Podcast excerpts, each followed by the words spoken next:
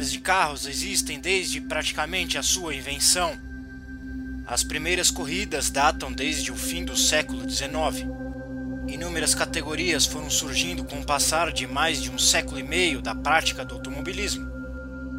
Sempre com uma presença grande de homens, o automobilismo é tido por muitos como uma modalidade machista e sem muito espaço para as mulheres.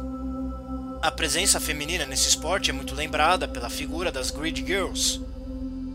Para quem não está lembrado, Grid Girls são as mulheres que acompanham os carros dos pilotos antes da largada, geralmente usando trajes provocantes. Em 2018, a Liberty Media, atual dona da Fórmula 1, parou de usar as Grid Girls em suas corridas, gerando uma polêmica discussão sobre essa decisão. Mas erra quem pensa que a participação das mulheres no automobilismo se restringe apenas a garotas em trajes chamativos.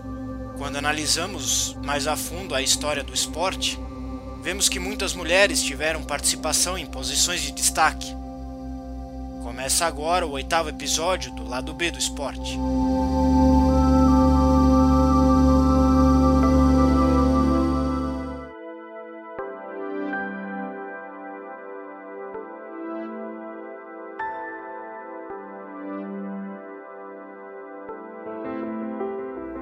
Dia 12 de julho de 1936, foi disputado o primeiro Grande Prêmio Paulista de Automobilismo.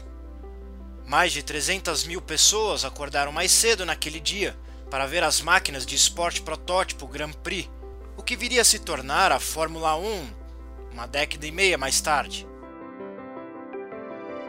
Um dos motivos de tal comoção para aquela primeira prova de Grand Prix na cidade paulista foi a presença de Marie-Hélène Delangle, ou Helenice. Ela foi a primeira piloto que o Brasil conheceu. A bordo de um Alfa Romeo, a francesa mediu forças com grandes nomes do automobilismo na época. Nome como os dos italianos Carlo Pitancuda e Attilio Marioni, e os brasileiros Chico Landi e o Barão de Tefé. Carlo Pitancuda foi o vencedor daquela corrida, mas a grande sensação do Grande Prêmio de São Paulo foi Helenice. Por mais de 10 voltas, ela disputou posição roda a roda com o Barão de Tefé, levando o público ao delírio.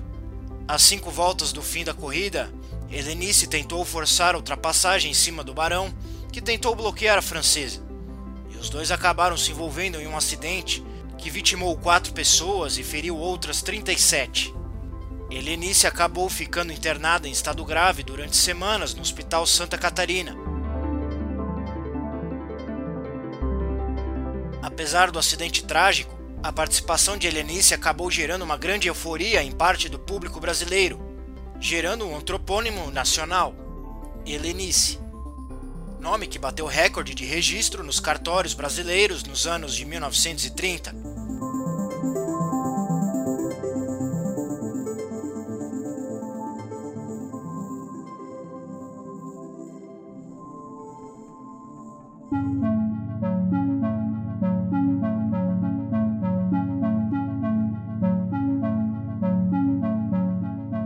1950 surgia a Fórmula 1, e quando falamos da participação feminina na categoria, logo na primeira década já houve uma presença ativa de uma mulher, a italiana Maria Teresa de Phillips, que esteve presente nas temporadas de 1958 e 1959 com um total de 5 GPs disputados.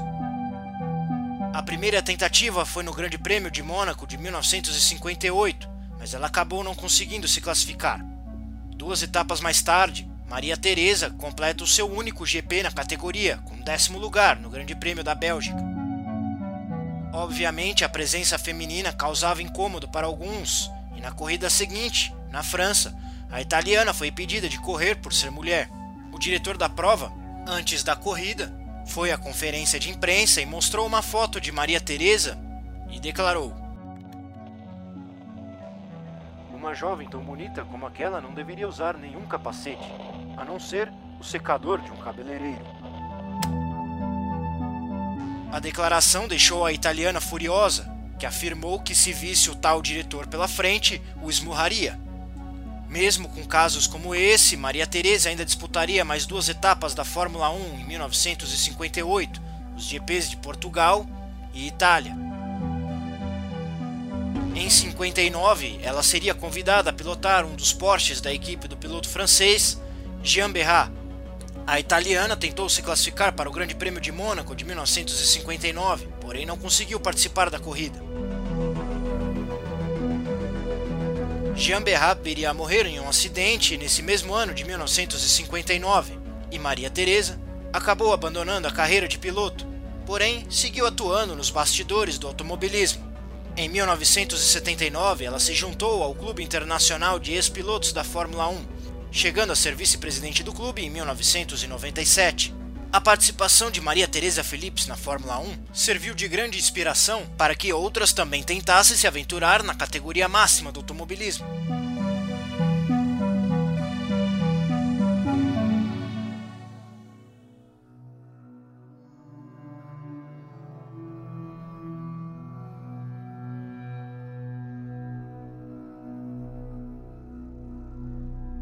Após a participação ativa de Maria Teresa na Fórmula 1, Avançamos até os anos 70.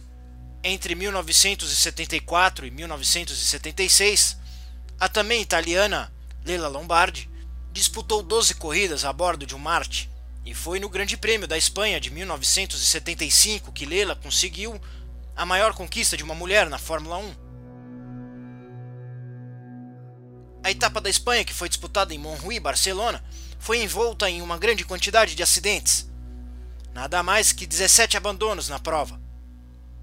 A corrida tinha um total de 75 voltas previstas, porém, na volta 29 o Grande Prêmio foi interrompido após o grave acidente de Rolf Stommelen, onde morreram quatro pessoas. Quando a corrida foi interrompida, Lela ocupava o sexto lugar da prova, e assim se tornando a única mulher a pontuar na Fórmula 1 até os dias de hoje. Lila Lombardi acabou saindo da Fórmula 1 em 1976, porém seguiu sua carreira de piloto com algum sucesso em corridas de carro de turismo. Ela ainda disputou quatro vezes as 24 horas de Le Mans e ainda se arriscou em uma prova da NASCAR em Daytona no ano de 1977.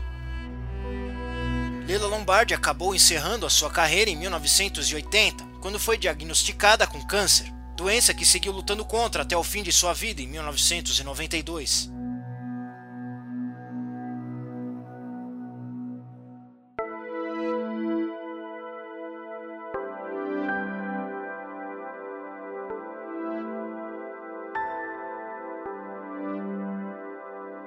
Quando pensamos no sucesso das mulheres conduzindo automóveis, talvez os maiores feitos vieram com a americana Danica Patrick. Apesar de não ter corrido na Fórmula 1, Danica disputou regularmente a Fórmula Indy entre os anos de 2005 e 2011. Logo em seu ano de estreia, Danica Patrick conquistou sua primeira pole position na oitava corrida do campeonato, se tornando a segunda mulher a alcançar tal feito na categoria. Ela ainda conseguiria largar no primeiro posto mais duas vezes naquele mesmo ano. A popularidade de Danica na categoria foi crescendo ao longo dos anos, e entre 2008 e 2009 talvez tenha alcançado o auge de toda essa popularidade. Em 20 de abril de 2008, a Fórmula Indy chegava ao Japão para sua terceira etapa. Largando do sexto lugar e após 200 voltas, Danica vence a corrida, se tornando a única mulher até hoje a conseguir uma vitória em uma categoria de expressão no automobilismo mundial. Essa foi sua única vitória na carreira, mas ela ainda conseguiria outro grande feito na temporada seguinte, em 2009, chegando ao pódio das 500 milhas de Indianápolis, com o terceiro lugar. Esse foi o melhor resultado de uma mulher naquela que talvez seja a prova mais importante de monopostos do mundo. Ao todo, Danica disputou 116 corridas na Fórmula Indy, conquistando 3 pole positions, 7 pódios e uma vitória. Após sua saída na Fórmula Indy, Danica Patrick ainda seguiu carreira na NASCAR, onde conquistou uma pole e seguiu disputando corridas até 2018. A americana encerrou sua carreira recentemente após as 500 milhas de Indianápolis de 2018. Ao longo dos anos, Danica chegou a ser especulada para correr na Fórmula 1, mas acabou que nunca aconteceu nem mesmo um teste para a categoria. Ainda assim, seus feitos ficaram marcados na história do automobilismo, e podemos dizer que ela foi a mulher que conseguiu os resultados mais expressivos nas corridas de carro.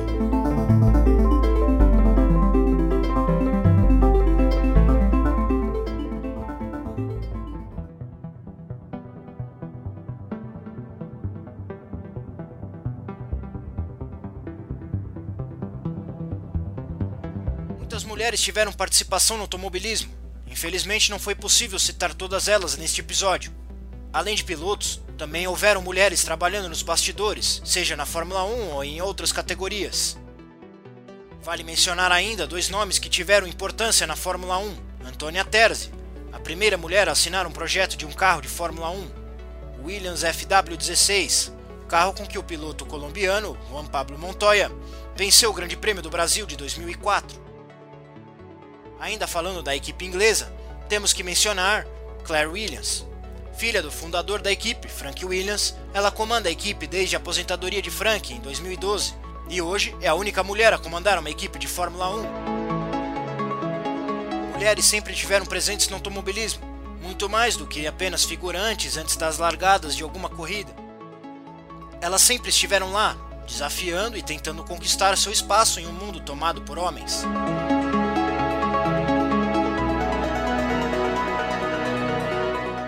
De hoje fica por aqui. A pauta, roteiro, a apresentação e edição deste episódio foram feitos por mim, Leonardo Zan.